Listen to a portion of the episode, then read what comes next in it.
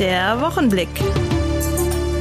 Ein Boyens Medien Podcast. Hallo und guten Tag, es ist wieder Freitag und damit wieder Zeit für eine neue Folge des Wochenblicks, unser aktueller Boyens Medien Podcast. Mein Name ist Jörg Lotze, grüß Sie. Spare in der Zeit, dann hast du in der Not. Das weiß der Volksmund, ein altes Sprichwort. Und weil sehr viele Deutsche nach diesem Motto leben, ergab sich jahrzehntelang für die Nordia Feinblech ein durchaus erquickliches Geschäftsfeld. Sie stellte nämlich Sparschränke her. Nicht wenige von uns kennen das noch von ihrer Kneipe oder Gaststätte, wo diese Sparschränke dann aufgehängt waren und wo man über einen Sparklub oder ähnliches die ein oder andere Mark einwerfen und somit für später zurückhalten konnte. Die Nordia Feinblech GmbH hat ihren Sitz heutzutage nicht mehr in Berlin, wo die Firma einst gegründet worden war, sondern in Meldorf und blickt auf ein hundertjähriges Firmenbestehen zurück. Alles begann, wie gesagt, mit Sparschränken. Geschäftsführer Sven Ulrich. Das war das Produkt, was die Firma über Jahrzehnte bis in die 80er Jahre rein gemacht hat. Gemeinschaftssparschränke, das war die Zeit nach der Inflation oder Weltwirtschaftskrise. Da hat denn der Gründer nicht erfunden, aber hat den Zeitgeist erfasst. Und gerade so in der Zeit nach der Weltwirtschaftskrise, aber auch nach dem Krieg, da kam eben diese Kneipenkultur auf, die Sparerkultur auf. Der Lohn wurde in, in Lohntüten bar ausgezahlt. Es gab eben auch so eine Vereinskultur. Und da haben sich sehr viele Sparclubs gegründet, die dann sich regelmäßig getroffen haben und mit Hilfe der Sparschränke da alle zwei Wochen oder jede Woche Bargeld gespart haben. Als Sven Ulrich den Betrieb vor 21 Jahren kennenlernte, waren da die Sparschränke noch up-to-date? Nee, als ich hier angefangen bin, 2001, bin direkt nach meinem Studium an der Fachhochschule Westküste, hier in Heide, äh, bin ich hier bei der Nordia angefangen. Ich habe über meinen damaligen Professor die Firma auch kennengelernt. Die befand sich eben in der Situation, dass sie umstrukturiert werden musste. Und da wurde ich eingestellt und das war meine Aufgabe. Ich war frisch gebackener Ingenieur und habe dann hier in den ersten zehn Jahren die Strukturen neu geschaffen, gerade für den Bereich der Industriedienstleistung, die neben dem Sparschrank aufgebaut worden ist. Und das hat dann gut funktioniert und das wurde immer weiter verbessert und verfeinert. Als ich die Firma 2010 übernommen habe, gab es das Sparschrankgeschäft noch. Es hatte aber einen Anteil von ja, keine 20 Prozent mehr. Habe das eben auch aus nostalgischen Gründen fortgeführt habe dann den Punkt gefunden, wo man auch hätte investieren müssen. Das waren alles alte Maschinen, ja 100 Jahre alt, das waren so 50er, 60er Jahre Maschinen. Das Wissen um den, den Bau dieser Sparschränke, das steckte in den Köpfen der Mitarbeiter. Die wurden auch immer älter, also man hätte eine Menge investieren müssen. Neue Maschinen, Schulungen, das ganze Zeichnen, Dokumentieren. Es ging um den Zeitgeist, den Zeitgeist des Sparens. Und da war der Sparschrank nur Mittel zum Zweck. Das heißt, mit einem schicken Sparschrank hätte ich den Zeitgeist nicht wiederbeleben können. Und da war mir klar, dass das keine Zukunft hat. Es kamen so Ideen wie, mach das doch über Facebook, der Sparschrank müsste elektronisch bespart werden. Kann man alles machen, aber das ist nicht meine Kernkompetenz. Die ist nämlich Blechbearbeitung.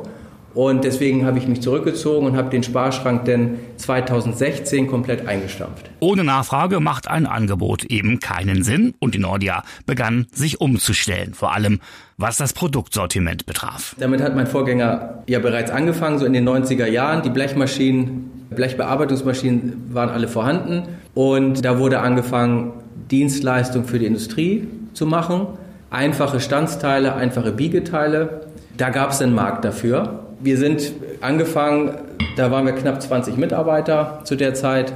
Und da war mir klar, wir, wir können nicht durch Größe bestechen. Die einfache Lohnfertigung, also simple gestanzte Teile, simple gebogene Teile, da gibt es genug.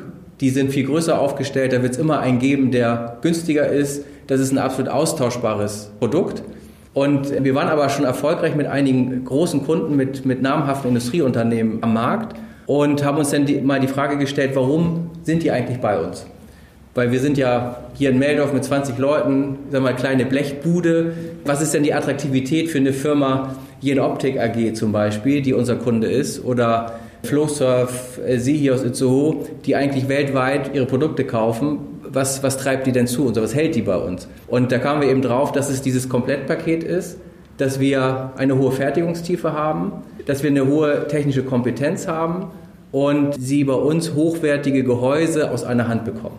Dabei hat sich die Nordia Feinblech GmbH ganz bewusst breit aufgestellt. Wir liefern für die Elektronik, für die optische Industrie, wir machen viel Laborgeräte, wir liefern für die Marine, für die Luftfahrt, also sind da sehr breit und haben uns also nicht festgelegt auf eine Branche. Und das ist natürlich etwas, was uns in verschiedenen Konjunkturphasen auch zugutekommt, kam bisher auch durch alle Krisen relativ gut durch. Und ganz konkret, welche Produkte verlassen denn so das Werk in Meldorf? Zu unserem Kunden gehört auch Firma Eppendorf, Instrumente aus Hamburg.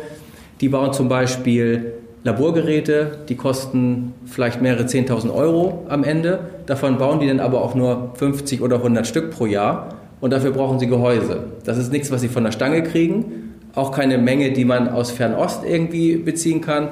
Sondern brauchen sie einen kompetenten Partner, der das für die baut und wollen eben auch nicht von einem zum anderen, hier das Blech, da den Lack, da die Pulverbeschichtung und so weiter, sondern alles aus einer Hand. Und auf diese Vorteile baut zum Beispiel auch Jenoptik. Aus Jena und die sind ja deutschlandweit verteilt, haben verschiedene Sparten.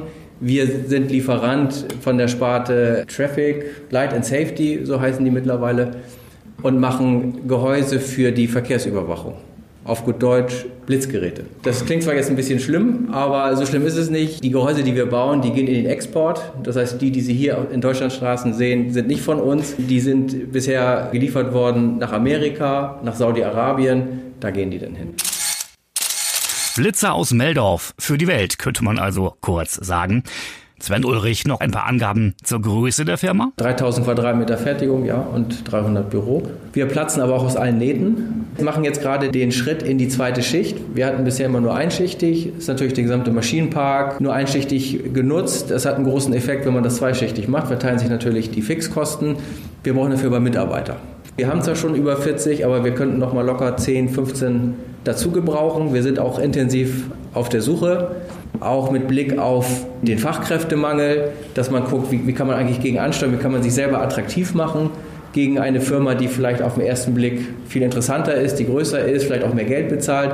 Da gibt es aber noch mehr Faktoren, die zur, zur Zufriedenheit beitragen und da haben wir so unseren Fokus drauf. Ein Unternehmen mit 100-jähriger Tradition auf Expansionskurs und auf der Suche nach weiteren Mitarbeitern. Finden möchte man die zum Beispiel am 17.09. Für diesen Tag lädt die Nordia Feinblech GmbH zu einem Tag der offenen Tür ein von 11 bis 15 Uhr und möchte sich bei dieser Gelegenheit natürlich auch der Öffentlichkeit präsentieren. Meldorf zeigen, was wir hier machen, weil wir gar nicht so in Erscheinung treten. Wir produzieren ja nichts für die Region oder nichts für den Endverbraucher. Das sind Industrieprodukte, da hat gar keiner einen Bezug zu. Deswegen erlebe ich das immer wieder, dass Leute, die mal was über uns erfahren, sagen, ach, das macht ihr, ach, das ist ja interessant, das habe ich gar nicht gewusst. Ich habe mich schon immer gefragt, was ihr hier macht. So, das ist jetzt eine gute Gelegenheit, die Tür mal zu öffnen, allen Meldorfern zu zeigen, das machen wir und vor allen Dingen auch den Angehörigen und Freunden der Mitarbeiter. Die haben ja das gleiche Problem. Die sagen, ich arbeite da in der Bude, wir machen Blech und jeder hat eine andere Vorstellung. Man stellt sich vor, das ist so dunkel und dreckig und laut und Ne? Und dabei machen die ganz tolle Sachen und, und, haben hier einen tollen Arbeitsplatz und das wollen wir einfach mal zeigen. Also ein Knoten ins Taschentuch, der Tag der offenen Tür bei der Nordia Feinblech GmbH am 17. September von 11 bis 15 Uhr an der Paul-Kock-Straße 2 in Meldorf. Kennen Sie Easy, Isabel Glück? So klingt sie. Ist eine Party, wir reißen alles ab.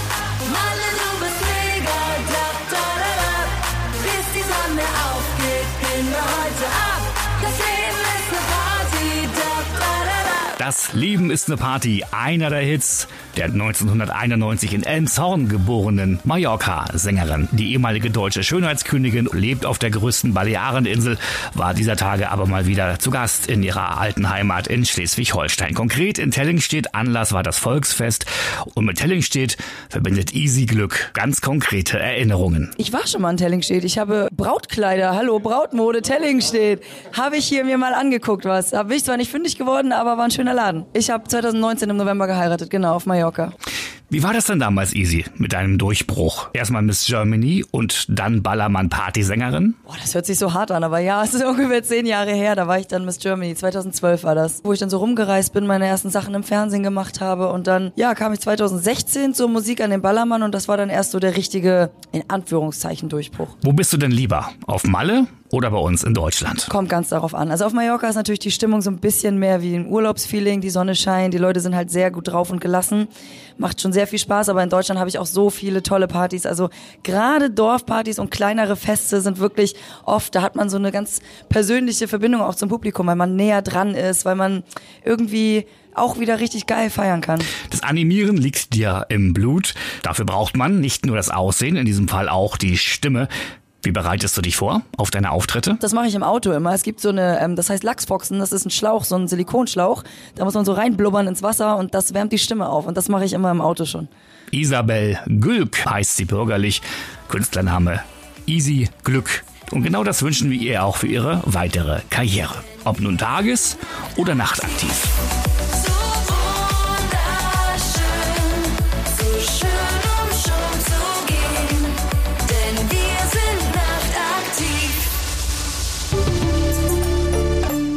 Man hört diese Umschreibung häufiger, aber wir in Dithmarschen hören sie immer wieder gern. Deutschlands größter unbebauter Marktplatz, genau, der Heidermarktplatz. Er war am vergangenen Wochenende Austragungsort und Kulisse für den Dithmarschen-Tag. Mehr als 90 Vereine stellten sich und ihre Aktionen und Angebote vor. Mein Kollege Maurice Dannenberg war als Berichterstatter dabei. Wir blicken auf das vergangene Wochenende zurück auf den sechsten Dithmarschen-Tag. Dort präsentierte sich der Kreis in seiner Vielfältigkeit und das vielseitig. In Heide zeigten sich mehr als 90 Aussteller. Von Sport, Musikvereinen über Hilfsorganisationen bis hin zu Bürgerinitiativen. Das Angebot war in diesem Jahr so groß wie noch nie auf den Dithmarschen Tagen. Als besonderer Gast besuchte Ministerpräsident Daniel Günther den Dithmarschen Tag.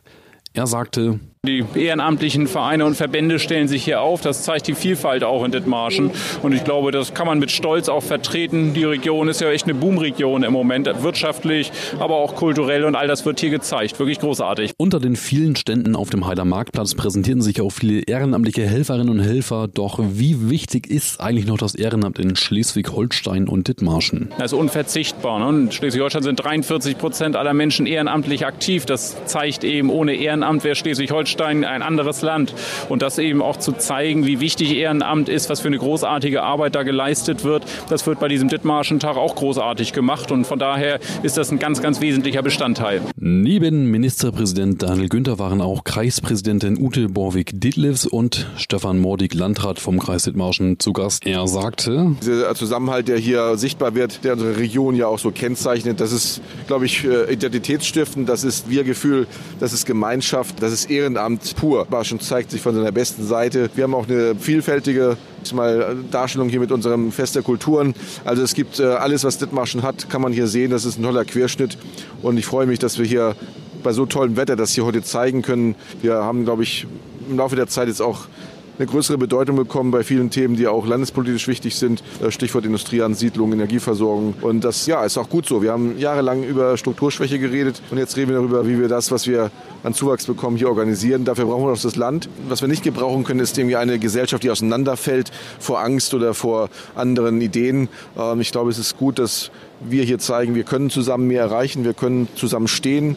Es gibt genügend Angebote für jeden, der irgendwie Hilfe braucht, der Gemeinschaft sucht. Und das kann man hier erleben heute. Und das ist so wunderbar, dass das hier das so konzentriert, weil die nächsten Wochen und Monaten werden anstrengend, also über den Winter und das nächste Jahr auch. Wer weiß, wie das mit diesem Thema Energieversorgung weitergeht.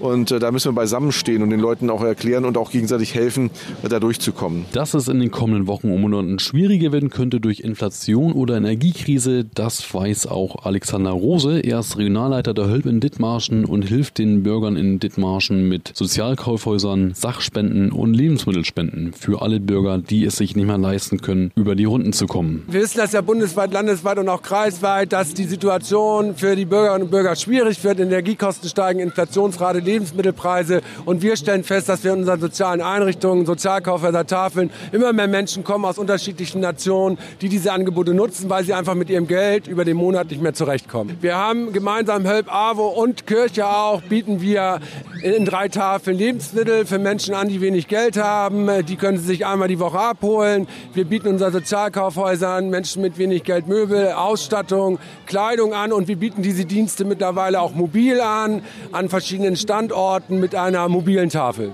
Also der Dithmarschen Tag ist ja eine wichtige Institution geworden, eine Veranstaltung, wo es auch darum geht, Kooperation, Vernetzung zu schaffen mit anderen Trägern, aber auch die Bürgerinnen und Bürger über unsere Arbeit aufzuklären, dass sie unsere Angebote auch nutzen können. Ein weiterer Stand auf dem Dithmarschen Tag war der des RKISH, der Rettungsdienst Kooperation in Schleswig-Holstein, ein Zusammenschluss von fünf Kreisen in Schleswig-Holstein mit Sitz in Heide. Im Bereich der RKISH gibt es 43 rund um die Uhr besetzte Rettungsdienstwachen. Mit zwei Fahrzeugen präsentierte sich die RKISH auf dem Heider Marktplatz, um nicht nur Nachwuchskräfte zu locken, sondern auch die Arbeiter auf einem Krankenwagen zu erklären.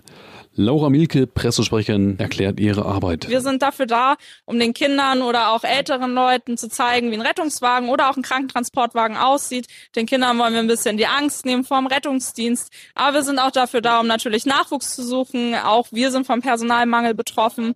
Und wir sind natürlich immer auf der Suche nach Auszubildenden oder auch nach fertigen Rettungssanitätern oder Notfallsanitätern, die Lust haben, bei uns aufzutreten und bei uns zu arbeiten und für die Bevölkerung Dithmarschens oder Segebergs, Pinnebergs Rendsburg, Eckernförde oder Pinneberg dabei zu sein. Der Dithmarschen-Tag ist wichtig für uns, weil es eine sehr große Veranstaltung ist. Es ist zentral in Dithmarschen in Heide gelegen. Hier haben wir viele Ansprechpartner. Viele kommen von außerhalb, um sich hier alles anzugucken. Hier haben wir eine große Fläche, die, wo wir uns präsentieren können und eben Leute catchen können. Bei bestem Wetter bei Sonnenschein waren auch in diesem Jahr wieder rund 10.000 Besucher auf dem Heider Marktplatz, um sich über Dithmarscher Vereine, Verbände und einheimische Firmen zu informieren. Den nächsten Dithmarschen Tag wird es voraussichtlich im Jahr 2025 geben. In drei Jahren Landrat Steffen Roddick blickt nochmal in Richtung Zukunft und wagt, wie sich die Dithmarscher Wirtschaft entwickelt. Wir sind äh, dabei zu wachsen. Das ist gut so. Wir haben äh, unsere beiden Kerne in Brunsbüttel und auch hier in Heide-Hemmingstedt ähm, gut am Start mit vielen tollen Projekten, die bundesweit, europaweit Aufsehen erregen. Die Unternehmen interessieren sich immer mehr für unseren Standort hier. Und da müssen wir halt einfach gucken, dass wir jetzt auch äh, den Unternehmen möglich machen, hierher zu kommen mit den Rahmenbedingungen, die wir selbst schaffen müssen. Infrastruktur, Wohnraum, all diese Dinge müssen wir jetzt auf den Weg bringen. Und von daher ist es äh, ja eine interessante Zeit gerade, wo sich viel bewegt und äh, dann nochmal sich auch nochmal darauf zu besinnen, was man eigentlich hier kann und ist. Ähm, das ist so ein Tag, wo wir das nochmal richtig genießen können hier. Und noch ein Ausblick auf die Boyens Medienzeitungen von morgen. Das ist der internationale Tag der ersten Hilfe. Wie wichtig diese im Falle eines Falles ist, das weiß so ziemlich jeder von uns. Doch nicht jeder leistet sie. Auch darum wird es morgen gehen in unserer Printgeschichte. Unser Volontär Jan Ulm hat mit Christian Mandel telefoniert, dem Pressesprecher der Rettungsdienstkooperation in Schleswig-Holstein. Herr Mandel, warum ist Erste Hilfe so wichtig? Erste Hilfe ist grundsätzlich wichtig, weil es in der Regel um eine Notfallsituation für Menschen geht. Im schlechtesten Falle lebensbedrohlich, das heißt zum Beispiel ein Herz-Kreislauf-Stillstand. Der Patient braucht schnellstmöglich Hilfe von außen. Herz-Lungen-Wiederbelebung ist hier das Stichwort. Da geht es im wahrsten Sinne des Wortes um Sekunden. Dann ist jeglicher Zeitverzug einfach schädigend für den Patienten und im Zweifel besteht überhaupt keine Überlebenschance. Bei kleineren Fällen, wie zum Beispiel eine Schürfwunde oder ähnliches, geht es darum, einfach eine Wundversorgung zu machen, eine weitere Infektion zu verhindern, vielleicht Schmerzen zu lindern. Aber, und das kann eigentlich jeder, die Menschen schlicht psychisch zu begleiten, da zu sein, die Hand zu halten und einfach da einen ganz, ganz großen Beitrag zur ersten Hilfe zu leisten, damit derjenige, der den Notfall erlitten hat, das Ganze auch gut überstehen kann. Ja, kann man auch helfen, wenn der letzte Erste-Hilfe-Kurs schon Jahre zurückliegt und man das meiste schon vergessen hat? Oh, ich bitte drum, auf jeden Fall. Denn, wie einfach gesagt, die psychische Hilfe, das für jemanden da zu sein, die Hand zu halten, das kann man auch ohne Erste-Hilfe-Kurs einen Notruf absetzen, Notruf Nummer 112 zu wählen und die Fragen des Leitstellendisponenten zu beantworten, das kann auch jeder. Und damit ist ja ein ganz großer Bereich der ersten Hilfe abgearbeitet und erfüllt. Und wenn es jetzt noch darum geht, die richtigen Dinge zu tun, wie eine Wundversorgung, oder wie eine Lagerung, Wärmeerhalt, all diese Dinge, das sind Sachen, die vergisst man eigentlich nicht, auch wenn der Erste-Hilfe-Kurs schon eine lange Zeit zurück ist. Dann, wenn man feststellt, ich habe hier ein Defizit, ich bin mir unsicher, wird es allerhöchste Zeit, den Kurs zu wiederholen, die Anbieter zu suchen und dann bitte einen Tag die Schulbank drücken und den Kurs auffrischen. Welche Erfahrungen machen denn die Retter so vor Ort? Zum Beispiel die First Responder der Burger Feuerwehr. Helfen Normalbürger denn auch, wenn sie auf einen Unfall hinzukommen oder eher nicht? Arne Buck, Burg stellvertretender Wehrführer und ausgebildeter Notfallsanitäter. Das ist tatsächlich unterschiedlich. Also man kann das gar nicht pauschalisieren. Womit wir sehr gute Erfahrungen haben, sind die sogenannten App-Retter. Also man kann sich ja über eine App qualifizieren und registrieren lassen, dass wenn in seinem unmittelbaren Umfeld ein Notfall passiert, zum Beispiel jemand bewusstlos wird, dann wird man von der Leitstelle geroutet über diese App und alarmiert zu dem Notfallort, um erste Hilfe zu leisten. Und da haben wir sehr viele positive Erfahrungen, dass da doch viele sind, die registriert sind und die sogar noch vor uns dann ähm, an der Unfallstelle sind und erste Hilfemaßnahmen einleiten. Wir diese dann übernehmen als First Responder bis dann der Rettungsdienst eingetroffen ist. Das ist der Hintergrund der App und du wirst auch nur in einem Radius von 300, 400 Metern alarmiert und wenn du wirklich unmittelbar eingreifen kannst in wenigen Sekunden. Und wer zu ängstlich oder zu vorsichtig ist oder kein Blut sehen kann, der kann, wie auch schon Christian Mandel sagte, vor allem eins, am Ort des Geschehens bleiben und dem Patienten gut zureden. Arne Puck. Wenn man gut zuspricht, dass man da ist, dass die verunfallte Person zum Beispiel nicht alleine bleibt und die Unfallstelle absichern, das sind Sachen, die als Minimum jeder leisten kann und von, die man auch von jedem erwarten kann. Soweit die heutige Folge des Boyens Medien Podcast Wochenblick. Jeden Freitag hier zu hören auf den unterschiedlichen Plattformen. Jede Woche neu.